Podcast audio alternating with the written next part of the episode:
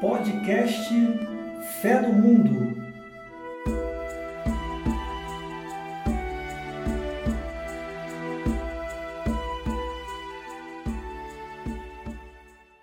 Olá, bem-vindos ao podcast Fé no Mundo. O tema de hoje será o oitavo mandamento da lei de Deus, encontrado no livro de Êxodo, capítulo 20, versículo 16. Não levantarás falso testemunho contra o teu próximo. Chegamos à oitava lei do Decálogo e quero desde já agradecer a você que está nos acompanhando, seja lá no primeiro episódio, quando explicamos a origem do Decálogo, ou você que chegou ao longo desta temporada dos Dez Mandamentos. Que a paz de Cristo esteja com você e sua família. Também quero dar as boas-vindas aos nossos times de comentaristas, Ricardo Adriano, Isadora Xavier e Carlos Viobon. Sejam bem-vindos ao nosso 15º episódio do podcast no Mundo. Boa, Boa noite. noite, gente. Boa Boa noite. noite. Meninas e meninos, boa noite. É, Bom dia, boa tarde, boa noite a todos. Isso. Prazer mais uma vez estar aqui. Dá um olá, né? Mais fácil. Olá. Isso aí. Então, galera, como a gente já está acostumado a fazer, vamos dividir o oitavo mandamento em duas partes, ou seja, dois episódios. No episódio de hoje abordaremos os três primeiros itens de como o Catecismo da Igreja Católica trata o oitavo mandamento. Lembrando que no podcast Fé no Mundo há um olhar especial e individual dos nossos comentaristas sobre o tema, mas sempre utilizando como base o Catecismo da Igreja Católica. Vamos começar? Vamos lá. Vamos? O primeiro item tem como título Viver na Verdade. Pois bem, meus amigos, Ricardo, Isadora e Carlos, o que nos diz, ou manda, ou proíbe o oitavo mandamento da lei de Deus? E o que seria viver na verdade? Bom, posso começar ou quer alguém começar? Pode, fica à vontade. Vamos lá então. Eu achei esse comecinho tão bacana, tão, tão legalzinho, é, que é um tema que eu acho bacana de falar, porque o, o 2464 tem uma, uma, uma parte que fala assim, que é o comecinho, né? Essa prescrição moral decorre da vocação do povo santo a ser testemunha de seu, de seu Deus, que é e quer a verdade. Então, é, é, cai naquele, naquilo que a gente sempre fala, né? A gente às vezes é, tem a visão muito, muito mínima do- dos mandamentos, né? É, oitavo mandamento, não mentir. Não mentir é uma coisa muito pequena. Mas é, é bom observar o seguinte: a base desse mandamento está na própria relação do homem com tudo que está à sua volta. Isso é muito legal, né? Por exemplo, se a gente pensar assim, a relação do homem com Deus, né? O Deus é um, um Deus que é verdade na sua essência, né? Eu sou o caminho, a verdade e a vida. João 14, 16. Há várias passagens Jesus fala na verdade, né? Então Jesus na sua essência é a verdade. Então Deus é verdade.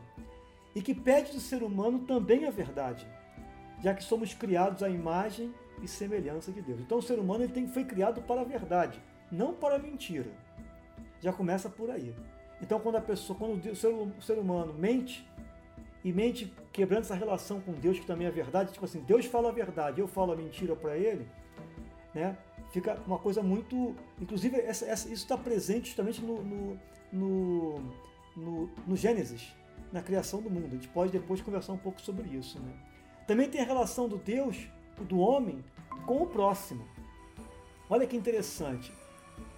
É, São Tomás de Aquino fala: os homens não poderiam viver juntos se não tivessem confiança recíproca. Quer dizer, se não manifestassem a verdade uns com os outros.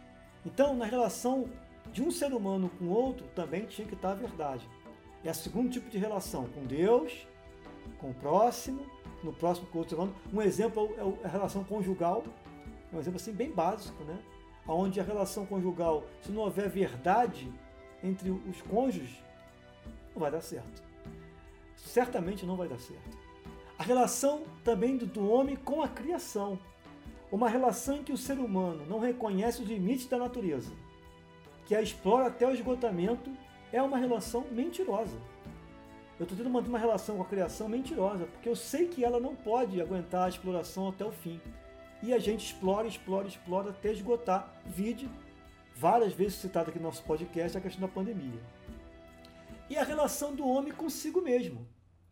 Uma relação em que o ser humano se engana, se achando, que achando uma independente, se é independente em relação a Deus, que não reconhece os seus limites humanos, que acha, que acha, por exemplo, que é um anjo e não é um ser humano pecador, limitado, é uma relação mentirosa. Então toda vez que o ser humano se acha muito, não se acha só muito em termos de poder, mas se acha muito também como um ser que não peca, que pode se tornar um anjo, ele está ferindo esse mandamento de certa forma porque ele está tá rompendo uma relação de verdade. Então o ser humano não tem uma relação de verdade com, com ele mesmo. Ele se engana. E nós temos que ter em mente sempre, não podemos esquecer isso, que nós somos seres humanos. Isso é fundamental que a gente possa entender sempre isso. Buscamos a santidade, vamos atingir um Deus um dia se Deus quiser, mas nós somos pessoas limitadas. Então é dessas mentiras que tratam o, o segundo relato da criação, com sua linguagem mítica, por exemplo, né? quando fala em serpente, fala em fruto proibido, fala em paraíso, fala em barro. São tudo uma linguagem mítica para expressar essa relação que o ser humano tem que ter, essas quatro relações básicas, com Deus, com a criação, com o próximo e consigo mesmo. Então só seremos verdadeiramente felizes se vivermos a verdade. Então esse é o começo que eu encontrei, que eu acho super legal esse tema, eu gosto muito dessa coisa assim, ligada à antropologia, ligada ao ser humano, a relação Deus com o homem, homem com Deus. Eu acho isso aí fascinante, né? Então acho que ficou interessante tocar nesses assuntos aqui. É isso, meninas e meninos.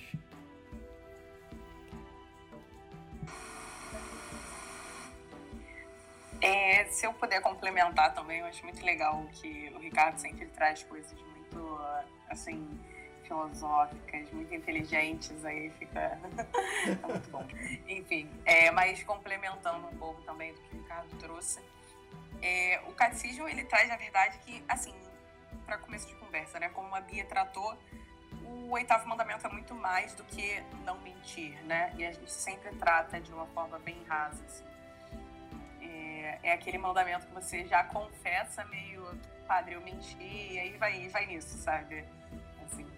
É, mas realmente, assim, o Ricardo já começou, né, trazendo como vai além para as nossas relações. E o que eu trago aqui, na verdade, que é algo que o catecismo trouxe nesse viver na verdade, né, que é o tópico 1, é sobre como Jesus viveu na verdade, né?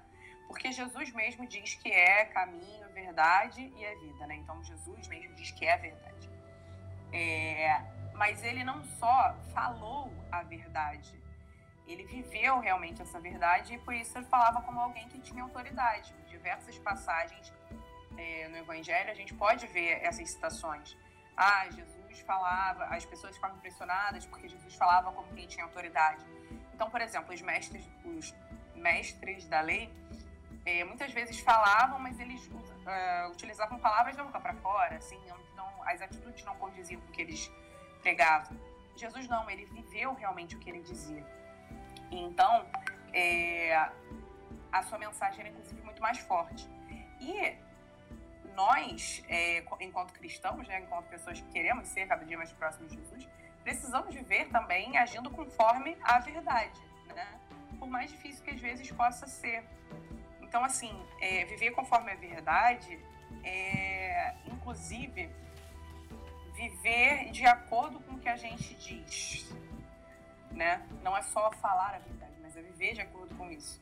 Então, se a gente fala, por exemplo, que está em comunhão com Jesus, mas vive pecando, enfim, e agindo de forma errada, a gente está vivendo uma mentira. E não é, né, como o Ricardo bem trouxe, não é como se alguém um dia fosse não pecar. Mas quando a gente opta por pecar e a gente aceita o pecado na nossa vida, enfim, ou qualquer atitude errada, a gente está se afastando também pelo oitavo mandamento da verdade, né? Então, assim, enquanto cristãos, que a gente possa não ser hipócrita, porque a gente cai muitas vezes nessa característica tão ruim, né, de, da hipocrisia. O Ricardo trouxe muito sobre o orgulho, né? Não uso essa palavra, mas enfim, quando o homem quer ser mais do que ele é, né? Soberba, enfim. Então a gente não pode ser soberbo, a gente também não pode ser hipócrita. de se colocar nessa posição de, é, de dono da razão ou de santo em vida, sendo que, na verdade, a gente não está vivendo isso. Isso é muito ruim. Então, assim, Deus é verdadeiro, Deus é a própria verdade, e nós somos convidados a também ser. Nós fomos feitos à imagem e semelhança de Deus.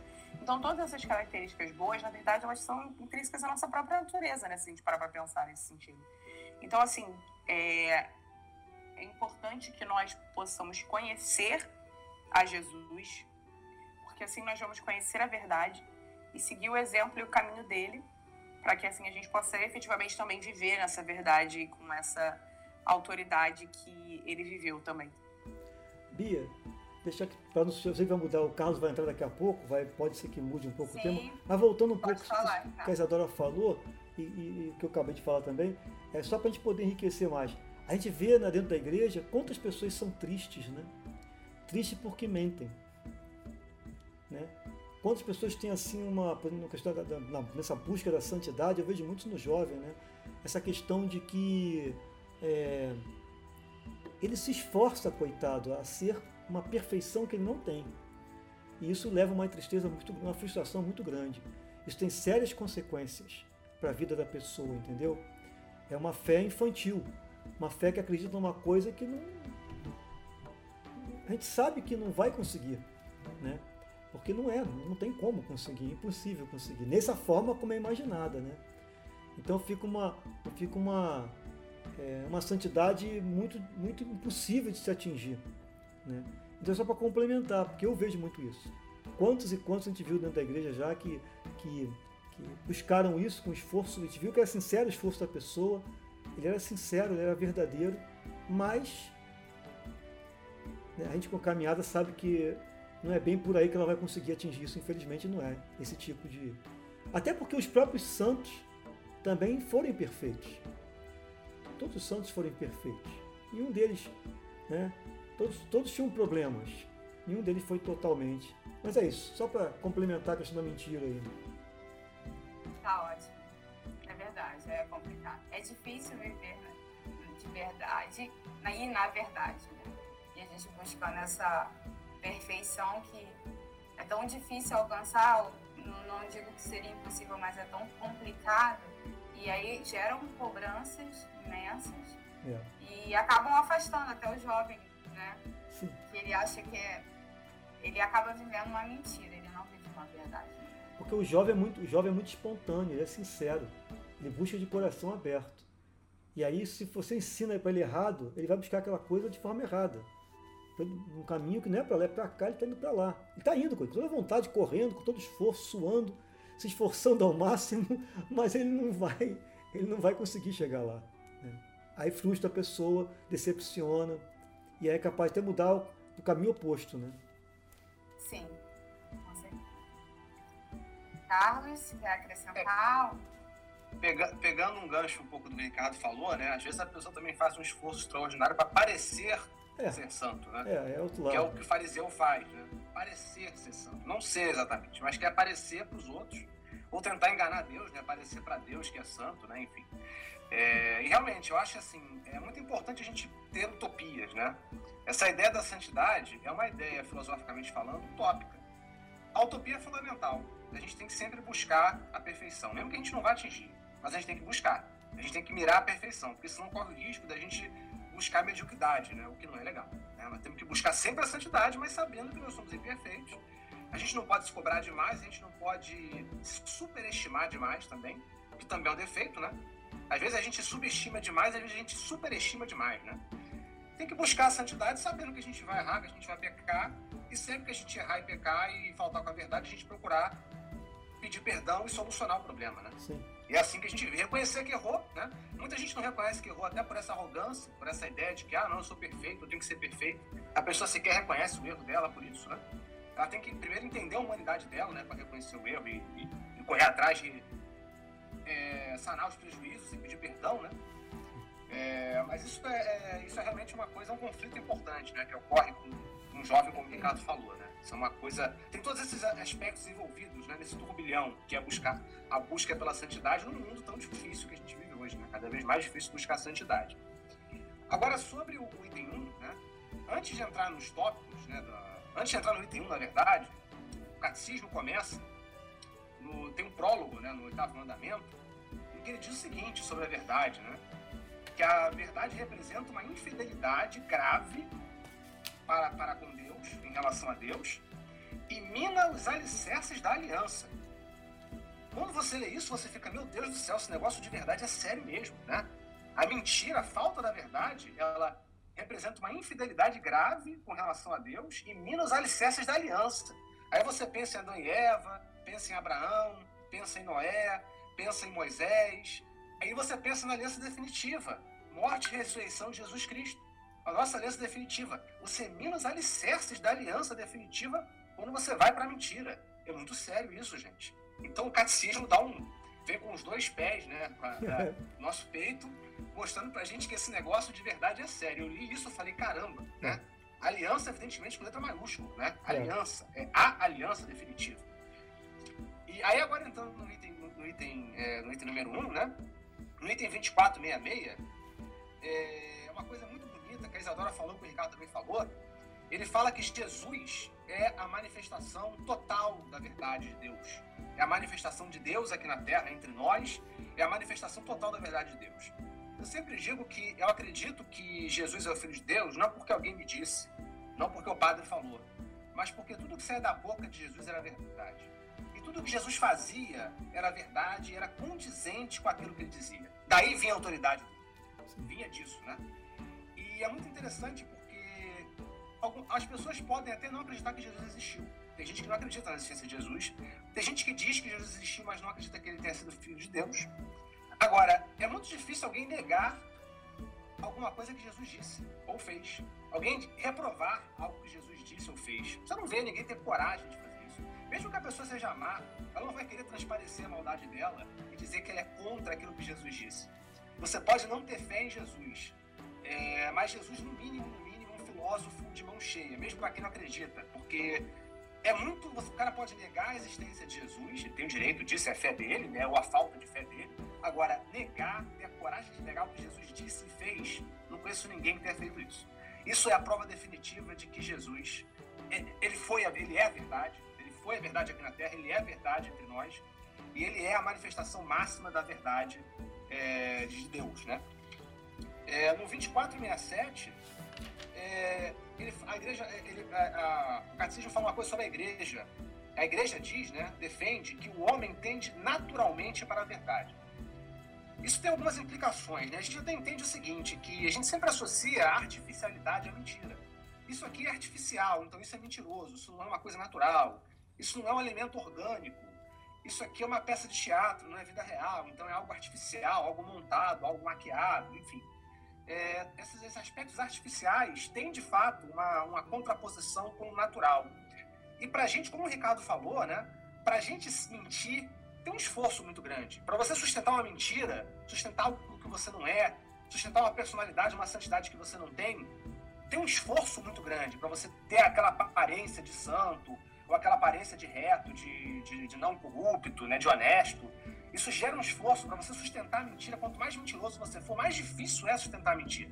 A gente vai falar sobre isso mais adiante em outros itens também. Isso vai voltar à tona. Mas então esse aspecto de naturalidade é um pouco disso, né? É... se o homem for natural, mais instintivo, se ele não fizer tanto esforço, ele vai entender a verdade, de fato, né? Porque tem que, tem que se fazer um esforço artificial para mentir, para manter a artificialidade. Só que tem algumas implicações também, que é o seguinte: é também faz parte da natureza humana, não só o aspecto instintivo, mas também o aspecto racional. E a própria racionalidade humana gerou a mentira, e a própria mentira nos protegeu e nos manteve vivos por muito tempo. A fofoca foi um aspecto muito importante que fez a gente se desenvolver como sociedade e fez a gente sobreviver na, na, na pré-história, nas cidades antigas, né? É, e o ambiente, hoje a sociedade, para sobrevivência, às vezes é necessário mentir para manter o emprego, para poder comer, para poder não morrer, às vezes é preciso mentir. Então, o próprio ambiente, a própria sociedade, que é uma, um aspecto natural do ser humano, não é algo, é algo natural, que o ser humano criou de maneira bastante natural, é interessante que às vezes leva a gente à mentira. Então, esse é um aspecto. Existem outros aspectos que precisam ser considerados aqui, para tomar cuidado. Eu entendo o que a igreja quis dizer aqui, como eu falei, eu entendo o que ela quis dizer, mas é preciso tomar cuidado na hora de usar esse trecho aqui. E também existem casos que naturalmente a pessoa tende para mentir assim. Pessoas que têm doenças mentais em que a pessoa mente compulsivamente, não há o que fazer. Ela tem uma deficiência no cérebro dela que a impede de falar a verdade. Ela mente compulsivamente, é uma doença. Né? Existem várias doenças mentais que nos tiram o livre-arbítrio. A gente quer fazer o certo, mas a mente impede que a gente faça o certo. A gente não tem programação para fazer o certo. Então, esses aspectos são muito complexos, depende muito do contexto. Então, é preciso usar com cuidado esse item 2467. Em relação ao 2468, aí ele fala, a gente falou de Jesus Cristo, que era a manifestação máxima da verdade, que tudo que ele dizia e fazia era verdade. E o 2468 fala sobre hipocrisia, sobre a dualidade entre a verdade do que você diz e os atos. Né? A pessoa que diz uma coisa e faz outra essa hipocrisia, algo que a gente falou de, do farisaísmo, de sustentar a mentira, etc. É, e aí eu cito duas frases que são muito importantes. as duas eu, já, eu, acho que já citei em outros podcasts, mas eu vou repetir aqui, porque vale a pena. A primeira diz que, a primeira frase de São Francisco de Assis, evangelizar sempre, e se necessário, até com palavras.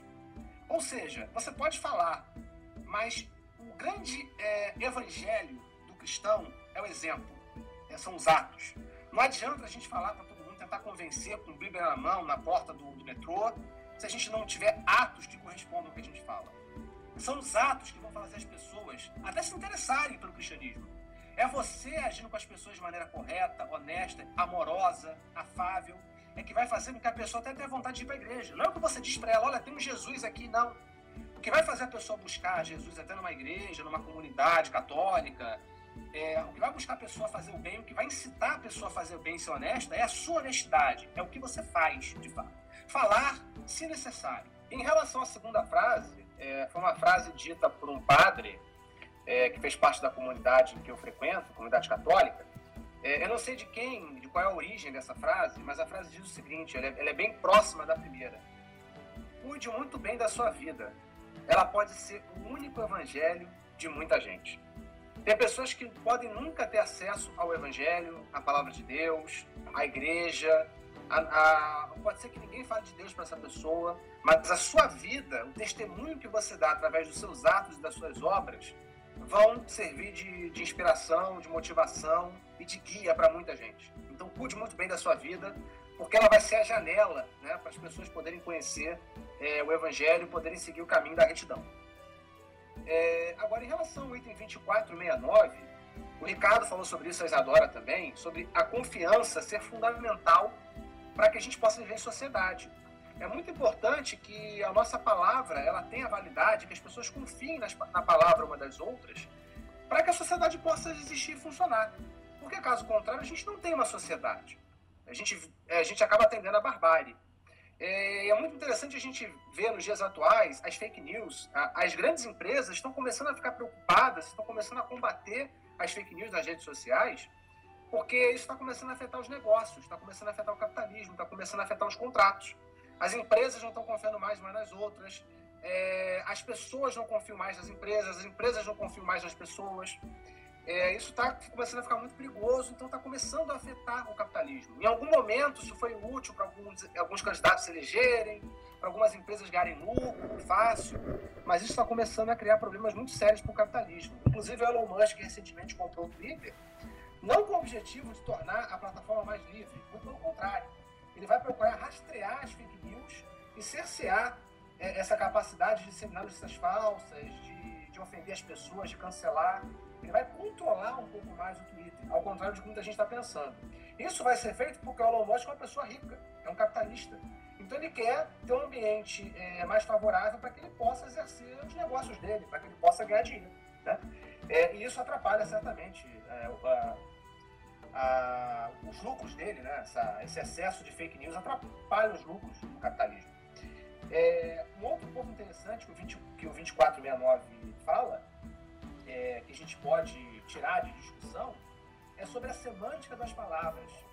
A gente tem visto também nas redes sociais as pessoas falando sobre coisas que elas não conhecem e atribuindo outros significados às palavras. Isso pode ser muito perigoso, porque quando eu falo, por exemplo, sobre uma vassoura, vocês olham para a vassoura, vocês pensam na vassoura, vocês sabem o que eu estou falando. Agora, se a vassoura começa a ter outros significados, vocês já, não sabem mais sobre o que eu estou falando. Então, eu posso falar uma coisa normal e vocês podem se sentir ofendidos, se sentir discriminados, vocês podem entender de uma outra forma e agir de uma maneira diferente. Então, a semântica é muito importante para que a gente possa se comunicar. É, você atribuir é, é, significados arbitrários às palavras impede que a gente se comunique de forma efetiva. E a, a língua é uma forma muito poderosa de comunicação. Então, o cuidado com a semântica é muito importante. E hoje a gente está vivendo tempos em que as palavras estão ganhando outros significados, estão dando significados aleatórios, arbitrários, cada um entende a palavra como quer. E isso definitivamente não funciona muito bem e gera uma série de conflitos, conflitos até sérios. Né? É, uma outra coisa importante também, é, tem uma frase no 2469 que ele fala da veracidade, que é o justo meio termo entre o que deve ser dito e o que deve ser guardado.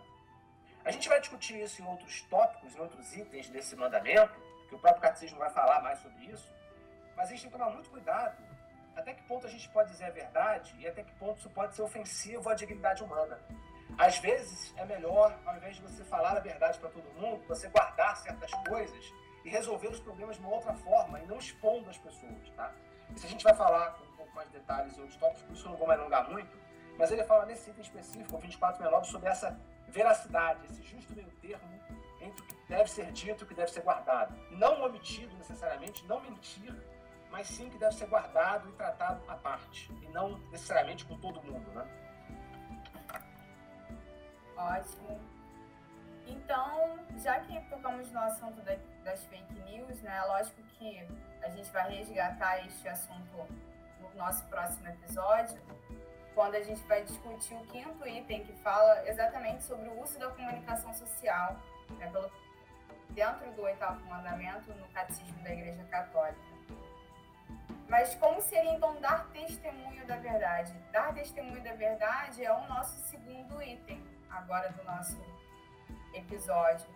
E principalmente hoje em dia, né, com os meios de comunicação social tão potentes e frequentes, como que a gente pode dar testemunho da verdade e como foi dado o testemunho da verdade, né, antigamente, né, antropologicamente falando. Tá é, quem pode começar? Eu começo então, tá? Bia. Vou começar. É, eu vou começar pelo 2472, quando diz: O dever dos cristãos de tomar parte na vida da igreja leva-os a agir como testemunhas do Evangelho e das obrigações dele decorrentes. Logo, no fundo, Viver a verdade está associado a ser fiel a Jesus Cristo, dar testemunho dele em toda e qualquer situação. Então, a, a ideia de testemunho está muito ligada à ideia de verdade. Né? Quer dizer, é, é, tem até um, eu comentei, tem um documento do Papa Emérito Bento XVI em que fala da relação entre viver, o que você vive, o que você crê, o que você celebra. Não tem como separar esses três vértices do triângulo. Se você celebra e crê e não vive, está errado. Se você vive, crê, mas não celebra, no caso que celebra é celebrar aquele momento, é a missa, é o culto, também está errado. Então tem que haver um equilíbrio nesses três pontos, né? E tem aqui uma, uma outra citação de Santo Inácio de Antioquia, que fala sobre o martírio, que é o seguinte: Deixai-me ser comido pelas feras, é por elas que me será concedido chegar até Deus. Então, é, devemos pensar no, no, a forma que os mártires tinham de transmitir a verdade era dando a vida. E ninguém daria a vida por uma mentira. Ninguém daria a vida por uma mentira. Você pode até não morrer pela verdade, mas morrer por uma mentira você não, você não faria isso de forma nenhuma. Até porque depois Jesus morreu, no ano 33, os anos seguintes, como é que as pessoas iam conhecer a verdade? é a partir dos testemunhos daquelas pessoas. Então o testemunho está muito relacionado, né? E aí cai naquilo que a Isadora já falou, que o caso acabou de falar. A, a, a, o, nosso exemplo é que vai realmente transmitir a verdade. Né? Então, e a nossa conduta, quando eu falo viver, né? O que se vive, o que se crê, o que se leva, o que se vive é nos vários âmbitos da vida. No âmbito político, social, econômico, familiar, pessoal, né? Então é, é, entender isso. Não dá para separar uma coisa. Não dá para ser cristão na igreja e não ser cristão fora da igreja na sociedade. Isso é totalmente incoerente e o Papa Bento XVI já, já escreveu sobre isso. É isso basicamente, sobre dar o testemunho da verdade que eu, que eu levantei aqui. É, se eu puder completar também o que o Ricardo trouxe né, claro. nesse momento, é, além disso, né, que ele trouxe a importância exatamente de você dar o seu testemunho, o próprio catecismo no tópico 2471 traz uma passagem muito legal, que é 2 Timóteo, capítulo 1, de versículos 1 ao 8, em que São Paulo exorta Timóteo a continuar dando testemunho da verdade. E ele diz: Não te envergonhes do testemunho, mas sofre comigo pelo evangelho, enfim. É, e diz para Timóteo, né, você que ele não teria, que o espírito dele não seria de timidez, mas de fortaleza, amor e sobriedade, ou sabedoria, dependendo da tradução. Então, é muito importante que nós não tenhamos medo nem vergonha de testemunhar essa verdade. Como já foi tratado aqui em inúmeros momentos, a gente precisa testemunhar com a vida. Então, não é só não ter vergonha de, sei lá, subir ao púlpito para dar uma grande pregação. É sobre você não ter, não ter vergonha de viver conforme a vontade de Deus, de viver conforme o que é correto. É você, por exemplo, é, se a gente for se ater às palavras, né, você precisa ser forte para viver segundo a vontade de Deus, para que você não caia, por exemplo, na, na hipocrisia que a gente tratou lá no próprio tópico 1 que você não pregue uma coisa com as palavras, mas na hora de viver mesmo você fraqueja e vive o contrário. Então você precisa ser forte, você precisa do amor para que você não propague, por exemplo, discursos de ódio, no qual você pode até estar tá querendo dizer algo conforme a vontade de Deus, mas você prega isso de uma forma completamente é, ruim, ou enfim, maldosa, né? Então, assim, o amor ele é muito importante. Por que, que eu estou dizendo isso? Por que eu estou vivendo dessa forma? E a sabedoria, é claro, né? Para poder discernir os, as melhores palavras, as melhores ações. É, o que eu acho que é muito importante sobre esse dar testemunho, um exemplo fundamental, é o exemplo de Pedro, né? Que infelizmente, por mais que tenha tido passagens ótimas, ele também tem exemplos bem complicados, né? E especialmente nesse tópico, Pedro negou Jesus três vezes no momento que ele estava sendo encaminhado para a crucificação. Então, no momento que ele mais precisava do apoio, ele foi negado. E muitas vezes nós nos comportamos dessa mesma forma. Nós gostamos de nos dizer cristãos em certos momentos, é, quando apresenta certa vantagem, talvez, se puder dizer isso. Mas no momento em que é, mas no momento em que acontece algo em que alguém vai contra a nossa fé, enfim, ou que não apresenta ser vantajoso, nós negamos Jesus, negamos a nossa fé. Então nós precisamos tomar muito cuidado para que o nosso exemplo de vida não seja dessa forma. Sim, é, até, o, até o que a Isadora falou sobre até Pedro, né, de negar Cristo, e até mesmo quando ela fala sobre Paulo falando para Timóteo para ele dar testemunho, né, eu eu acho que eu já comentei aqui em algum podcast, não sei se eu, foi aqui que eu comentei, se não, mas eu vivenciei isso um pouco com alguns amigos, na, colegas na faculdade. Quando a gente chegou na faculdade, algumas pessoas é, meio que se titulavam com fobia de cristãos, ou fobia religiosa, né? Pela intolerância que a gente vê, ou pelo conservadorismo que a gente vê por aí. Então, essas pessoas, elas é, costumavam, é, quando você chegava na, na, na, faculdade, mostrando que você era cristão, com algum símbolo, com um, ou um crucifixo, um escapulário, ou falava sobre isso, eles, né, de uma certa forma, te excluíam. Então, eu vi muitos colegas meus terem vergonha de afirmarem a fé por meio dessa exclusão social ali naquela comunidade da faculdade. E é complicado você pensar assim, né? Porque eu, principalmente, eu falo muito isso, porque eu ainda não fiz tatuagem, eu quero fazer uma tatuagem. Só que eu quero fazer de algo que eu tenha certeza, que eu tenha convicção, né? Para colocar no meu corpo de uma maneira definitiva. E eu sempre penso em fazer algo relacionado à minha fé, porque a minha fé, para mim, é uma verdade absoluta. Então, assim, é, é complicado quando você é colocado à prova num ambiente e, e que você tem que esconder aquilo para poder ser aceito. Ah, eu vou esconder que eu sou religioso, que eu frequento um grupo jovem, para eu ser aceito desses jovens aqui na faculdade. E é tão peculiar isso, assim, né? Porque é, a gente estava falando de mártires, né? De que morreram pela fé. E hoje em dia as pessoas não têm coragem, às vezes, de usar um crucifixo, alguma coisa, para não ser taxado como, né, ah lá, o crente, o evangélico, o chato, né, o cara, né, e assim por diante. É, eu acho interessante também, Bia, uma questão que você comentou, como nesses lugares, aí é mais importante ainda a gente se colocar como cristão. Porque muitas vezes as pessoas hoje em dia também podem ter certo receio com relação aos cristãos pelo comportamento que elas estão vendo, né?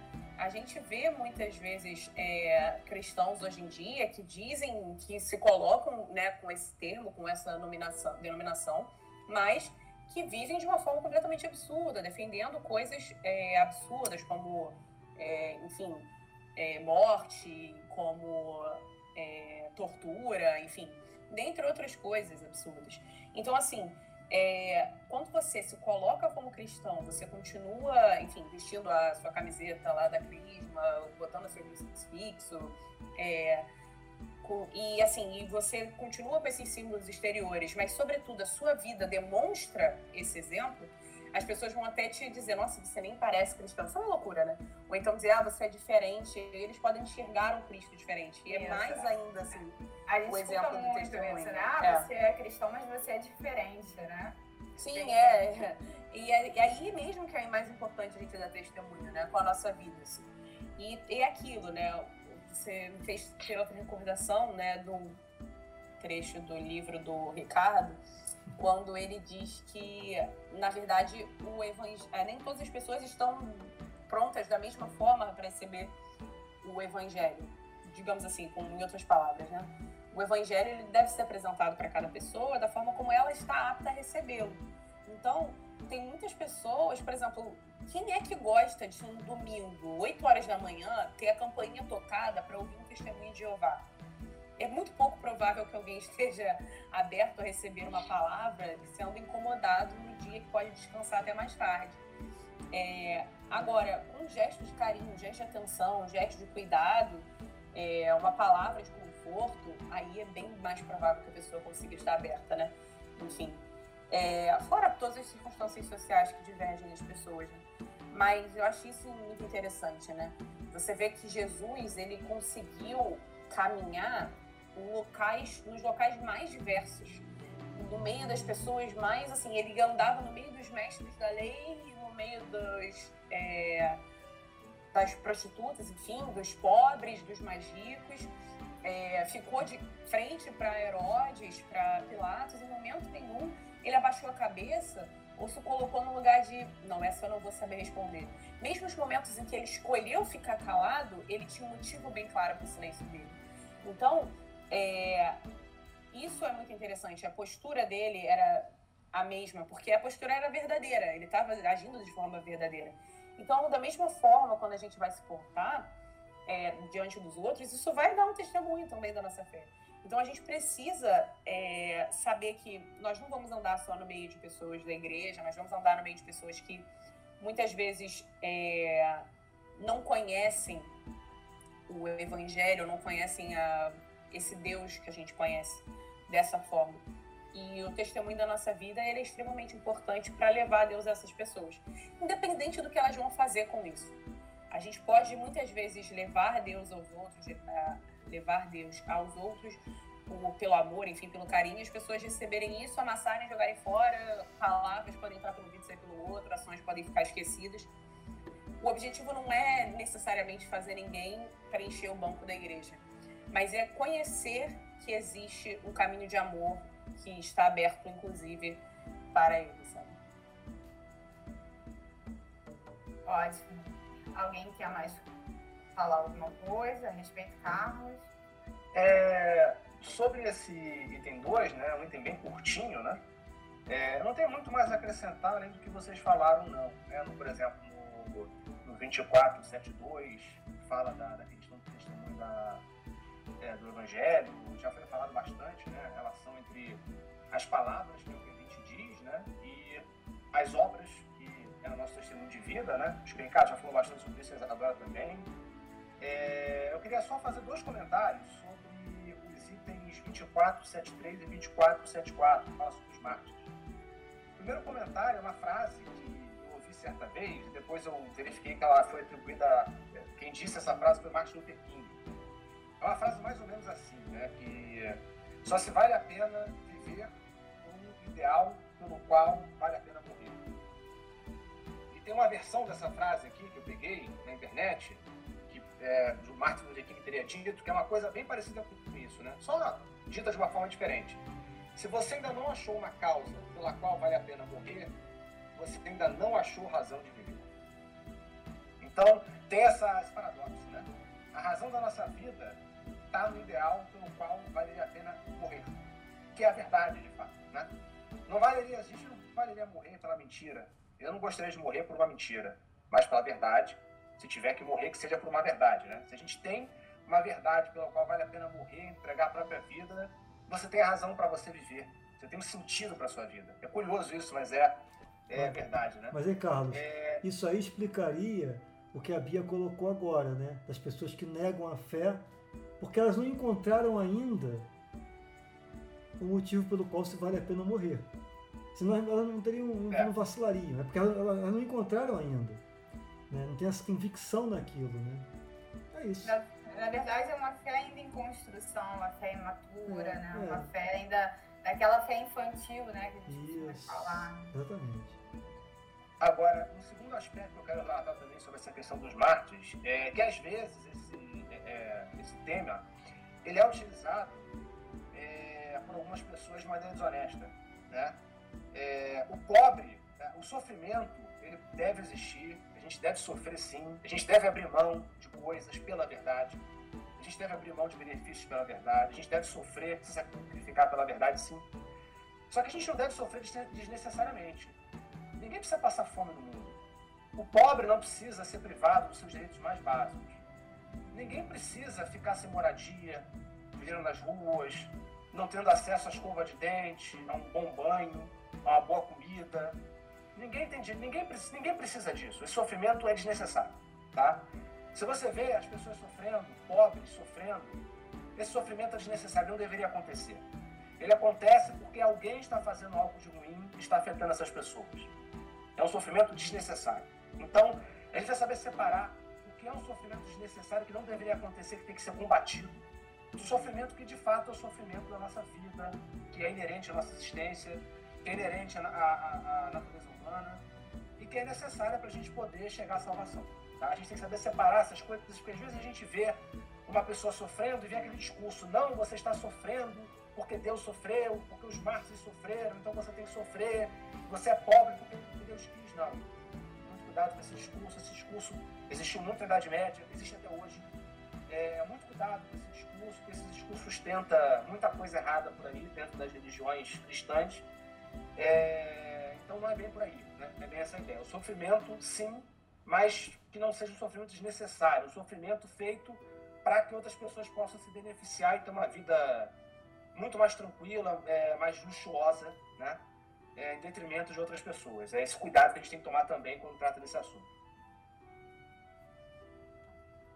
Sim, bem falado. Até mesmo porque a gente vê tanta gente né, utilizando de mentira para conseguir benefícios, né? Que faz com que esses benefícios em detrimento do outro, muitas vezes.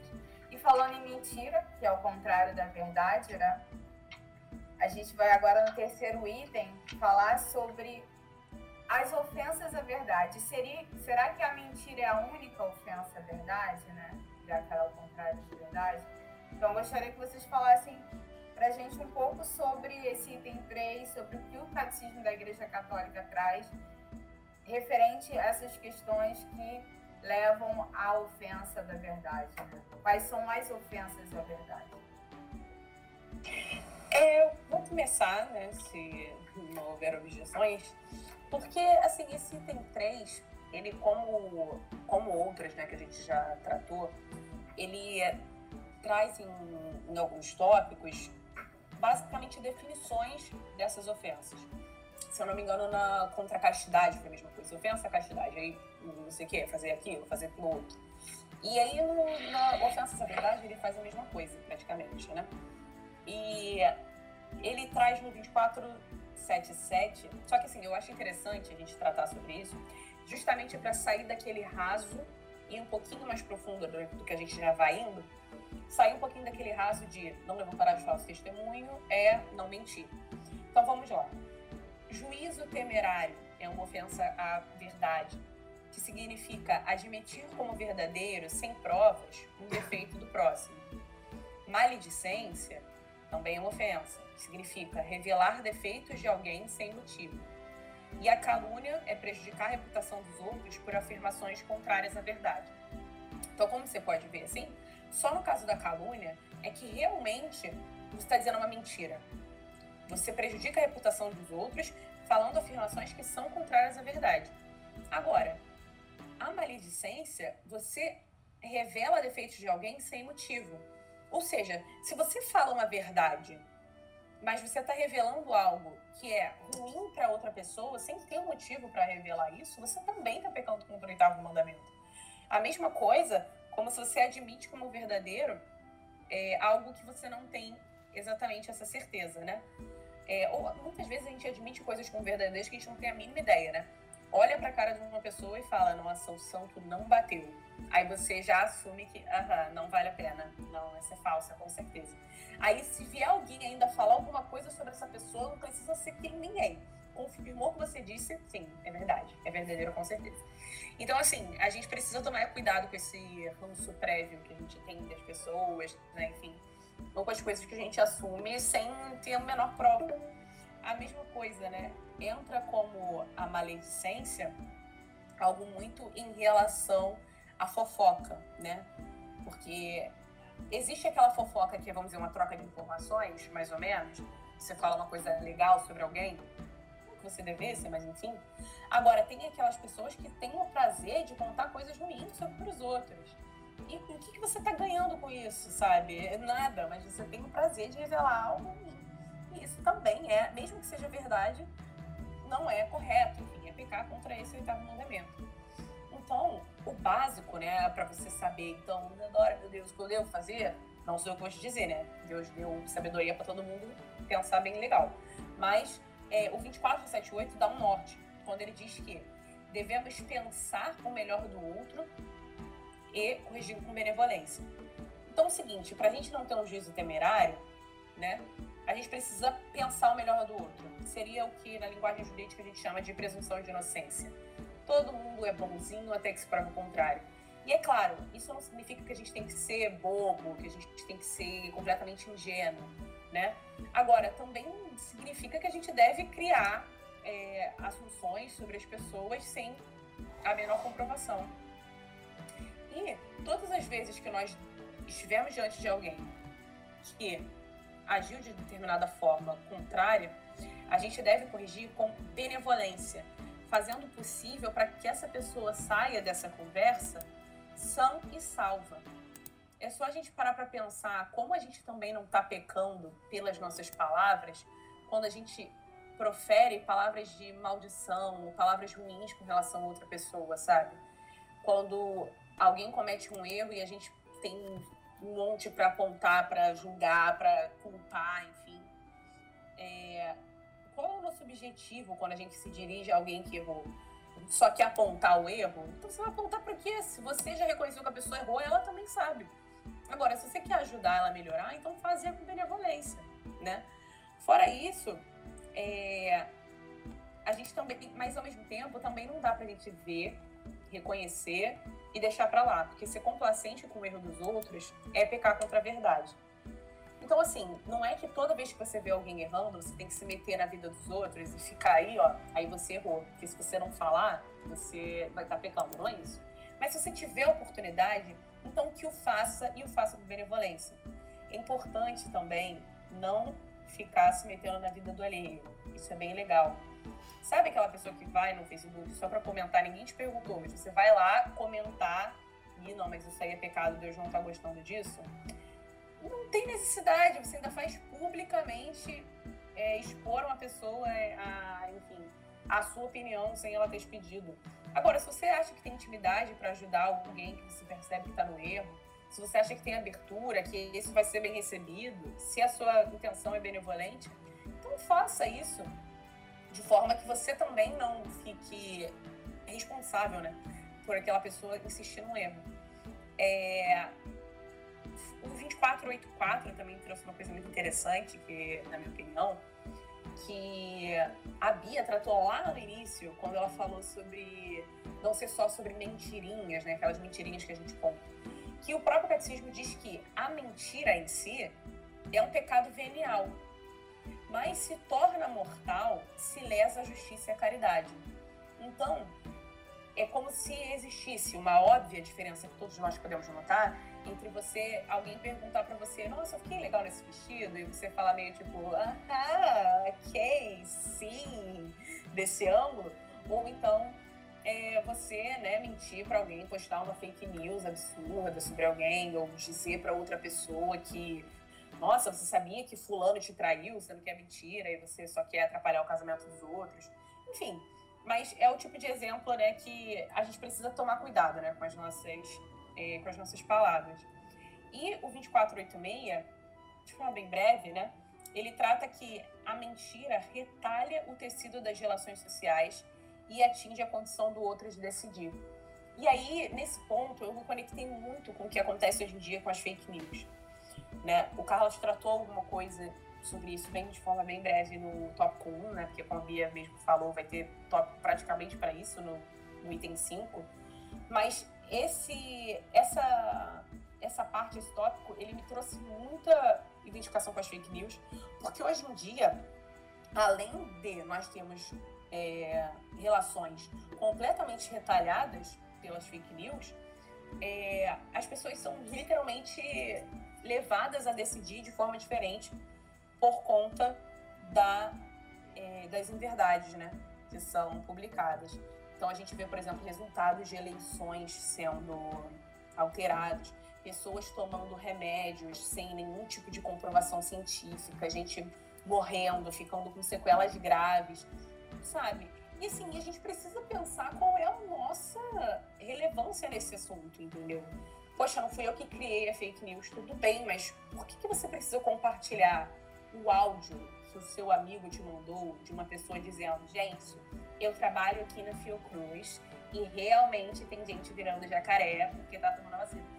Sabe, qual é a comprovação que você tem de que é alguém que trabalha na Fiocruz que tá mandando esse áudio? E mesmo que tenha de que aquela pessoa simplesmente decidiu fazer isso e não houve uma publicação, enfim, algo maior nesse sentido. Porque a gente possa tomar cuidado, né? Porque a gente vê como hoje em dia, né, as nossas relações, o Carlos tratou sobre como as empresas acabam desgastadas, né? Falou um pouco mais no início, é, por conta das mentiras. E é só a gente parar para pensar, sabe? Tem pessoas que me mandam mensagem e que realmente, sabe, eu não consigo mais acreditar. Não é sobre se a pessoa está falando que verde é verde, azul é azul. Mas, assim, às vezes uma notícia é interessante, ou sei lá, vaga de emprego, e aí você não consegue mais, sabe? Você, a pessoa já fica marcada pelo fake news. Né? É, exatamente, sabe? Então, assim, é, é algo que, que nos afeta mesmo enquanto sociedade, né? A gente já tem dificuldade de acreditar até nos grandes jornais, se bobear. Não que eles sejam uma fonte absoluta de verdade, mas a gente fica naquela situação o que agora pode ser considerado como verdadeiro, né? É, me chama até a atenção porque tem gente que acredita efetivamente que o que está na internet é verdade, mas se baseando muitas vezes em um site aleatório que viu na 15ª página do mundo, sabe? É, você, tudo que você quiser acreditar, você vai achar alguém concordando com você na internet. Só que isso não significa que é real. E aí volta lá no que a gente diz lá do juízo temerário, lá do início desse, da minha exposição sobre esse tópico, né? Que você admite como verdadeiro algo que você não tem nenhuma prova, que não tem nenhuma concepção. Você já tinha essa leve impressão. Eu olhei para o horizonte e eu tive a impressão de que a Terra é plana. Para mim, não, não, não é que é redondo. Aí você procura até a 15 página do Google, vai ter um abençoado falando que a Terra é plana. E aí você vai usar essa página do ciência.com barra chora invejoso e você vai usar isso como fonte real de que a Terra é plana e ponto acabou.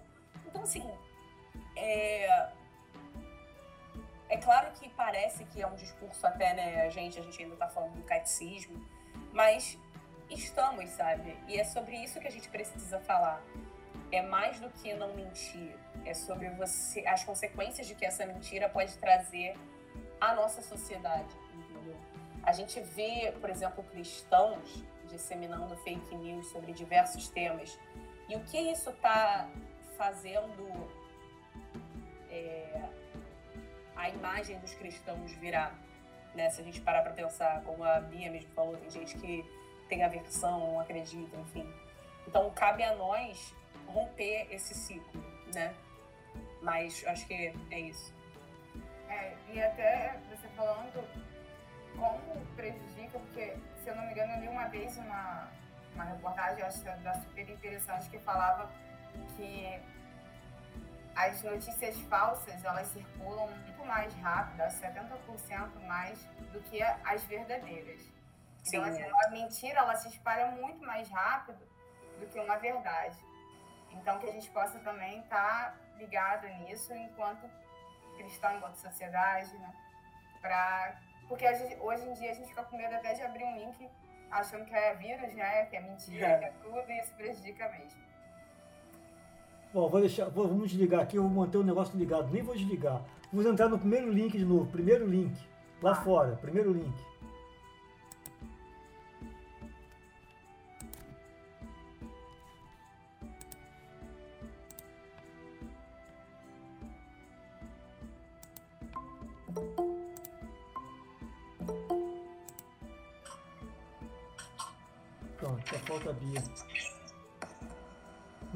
Aqui para não ter problema. Tá com 36 minutos.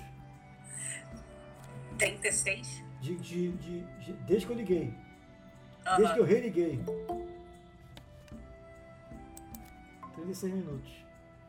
Ô, Ricardo. Sim. Você, você falou daquela passagem da, de São João Batista que mandaram perguntar quem era. Sim. Você falou agora dessa vez? Não.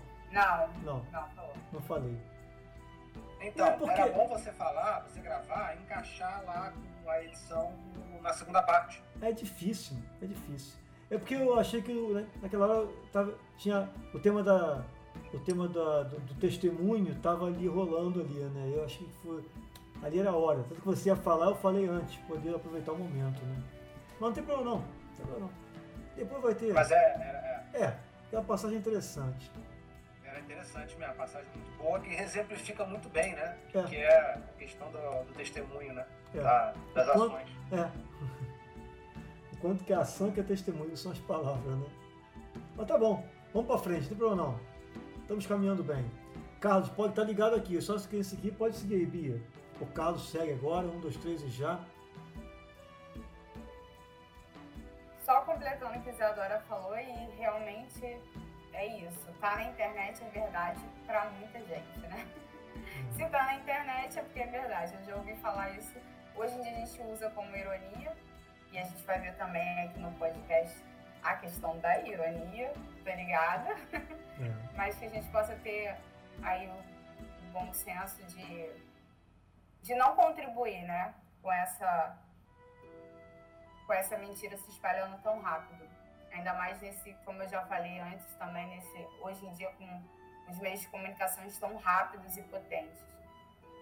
Então vamos seguir, Carlos.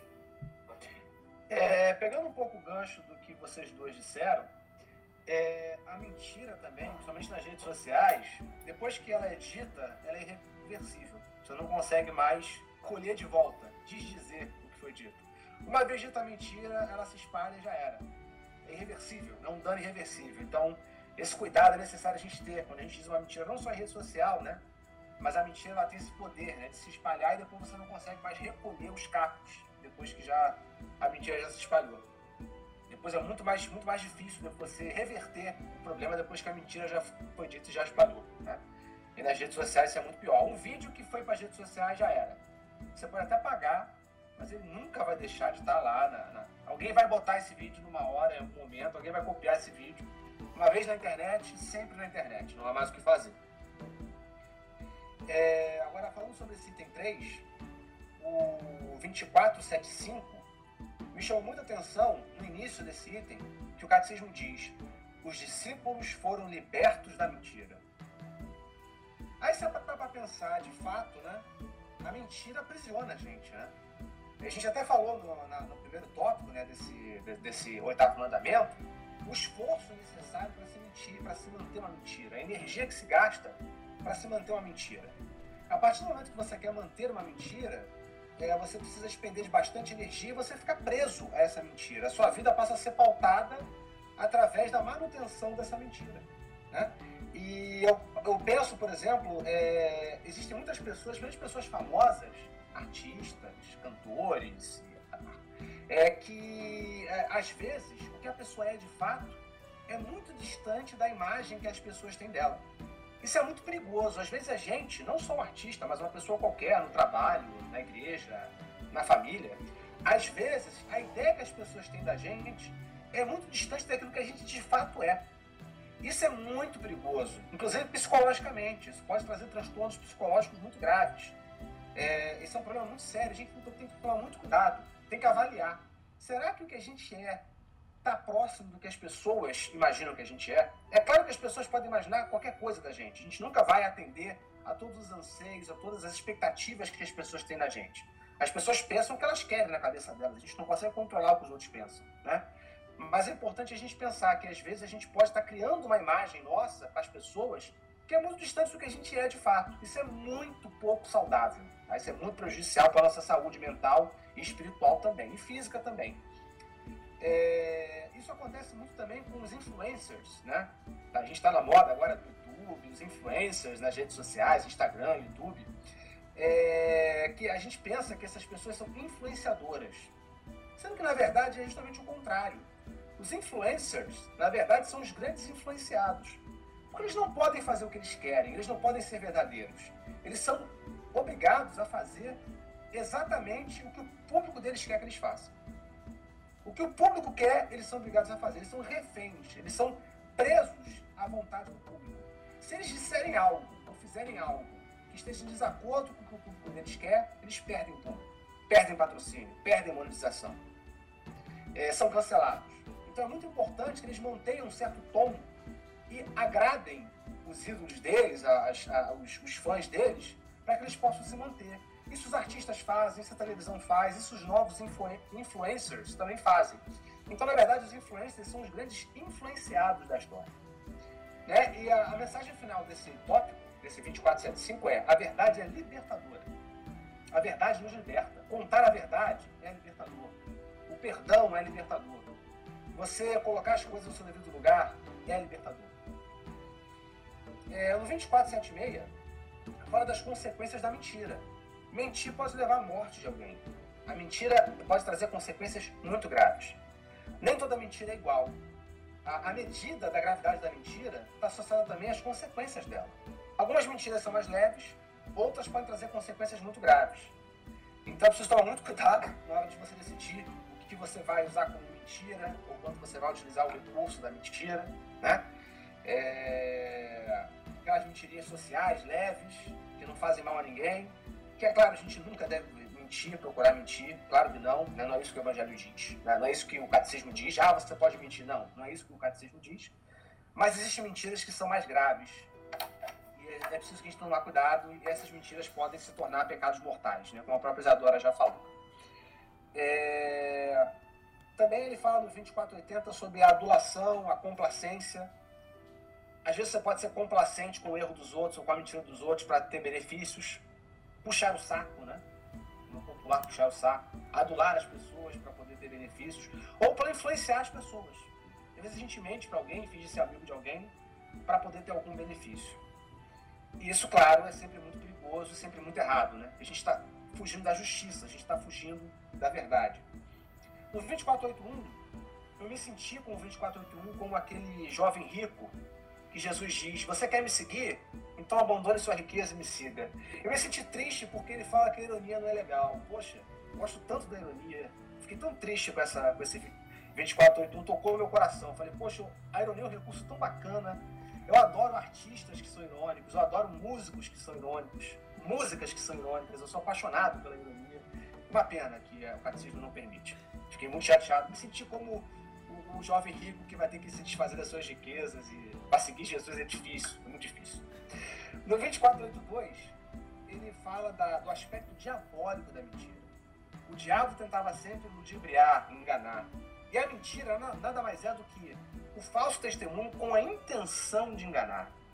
Essa intenção é muito importante. Você tem a intenção de ludibriar alguém, você tem a intenção de tirar vantagem de alguém. Então esse é o aspecto diabólico da mentira. Ela fica muito mais grave, né? Quando você tem a intenção não de se proteger ou de proteger alguém, ou de evitar difamação. Você tem a intenção de enganar alguém através da mentira. É, no 2485, a Isadora falou, mas eu vou reforçar, é, a mentira é uma falta contra a justiça e a caridade. A mentira, ela não é só uma falta à verdade, ela, você vai faltar com a justiça e com a caridade. E a gente, e viver na verdade é viver na justiça. Viver na verdade é buscar a justiça. Voltando ao assunto dos mártires, né? Se tem uma pessoa sofrendo, você tem que buscar a justiça para essa pessoa. Isso é viver na verdade, né? É, então, esse, esse, aspecto também é muito importante. Também, reforçando o que a Isadora falou no 2486, as pessoas têm que ter o direito a conhecer. Quando você mente, você priva as pessoas do direito que elas têm de conhecer, de ter acesso ao conhecimento. Isso é muito sério, porque através do conhecimento a gente tem o discernimento e o poder de decisão. Quando você mente, você tira das pessoas o direito de discernir e o direito de tomar as decisões corretas. E as pessoas acabam tomando decisões erradas o que pode ser muito grave. E tomam decisões mesmo, né? Que a gente, se a gente pegar a última eleição, ela foi classificada como uma eleição da, das fake news, né? Como as fake news conseguiram, é, as notícias falsas conseguiram fazer com que a grande parte da população votasse em um tal candidato, né? Então elas contribui muito para que você tome decisões, né? E aí, se são erradas ou não, a gente vai discutir mais à frente. Mas, Mas ô, ô Bia, aproveitando já o gancho do, do, do, do dessa, da, da mentira, de espalhar a mentira, a dificuldade de recuperar a mentira, tem uma historinha tradicional né, que se conta que um certo, eu não sei se é bem assim, mas é, basicamente seria assim, um discípulo procura o seu mestre dizendo que falou mentira, mas que não tinha problema nenhum, né? espalhou uma mentira, mas não via erro nisso. E aí o discípulo pegou ele então falou o seguinte: pega esse saco com essas penas, vamos lá para alto da montanha. Ele foi lá para alto da montanha, lugar mais no cume da montanha. Aí o mestre falou: agora pega o saco sacode aí ele. E as penas começaram a sair de saco e se espalharam pelo vento por toda, todo, toda a região, né? Agora vai e recolhe todas elas. O, o, o discípulo falou, mas é impossível. Exatamente. A, a, mentira, quando espalhada, é impossível recuperar. E muitas mentiras que foram espalhadas, no caso das fake news, né, políticas, elas vão ser difíceis de ser recuperadas. Porque o povo acredita nisso. Passou a ser verdade, né? Então, enfim, vai ser uma luta bastante longa. Bastante longa. Com certeza. Põe longa nisso. então, meus amigos, a gente hoje a gente pode dar por encerrado o nosso 15 episódio. Começamos muito bem, é o nosso oitavo mandamento. Falamos bastante, antecipamos alguns assuntos, mas faz parte.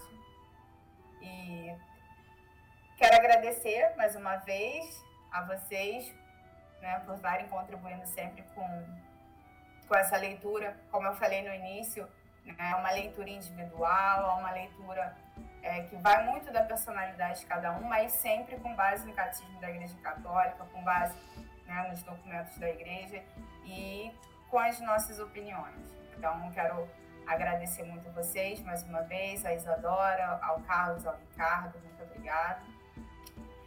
Agradecer aos ouvintes, né, a você que está ouvindo a gente e se você desejar, né? Como eu sempre falo aqui, mandar algum recado, ah, dizer eu não concordei, ou eu concordo, ou eu achei legal, ou não achei legal, fiquem à vontade.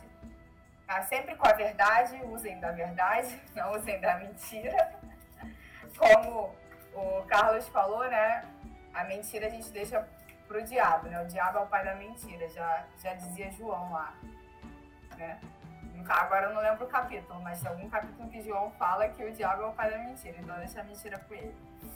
Então vamos lá usar da verdade e mandar um depoimentozinho, uma mensagem pra gente no e-mail tlc.decolores.gmail.com No nosso próximo encontro, né, que será o 16º episódio, a gente vai dar continuidade ao oitavo mandamento da lei de Deus, né, que é não levantar falso testemunho contra o teu próximo.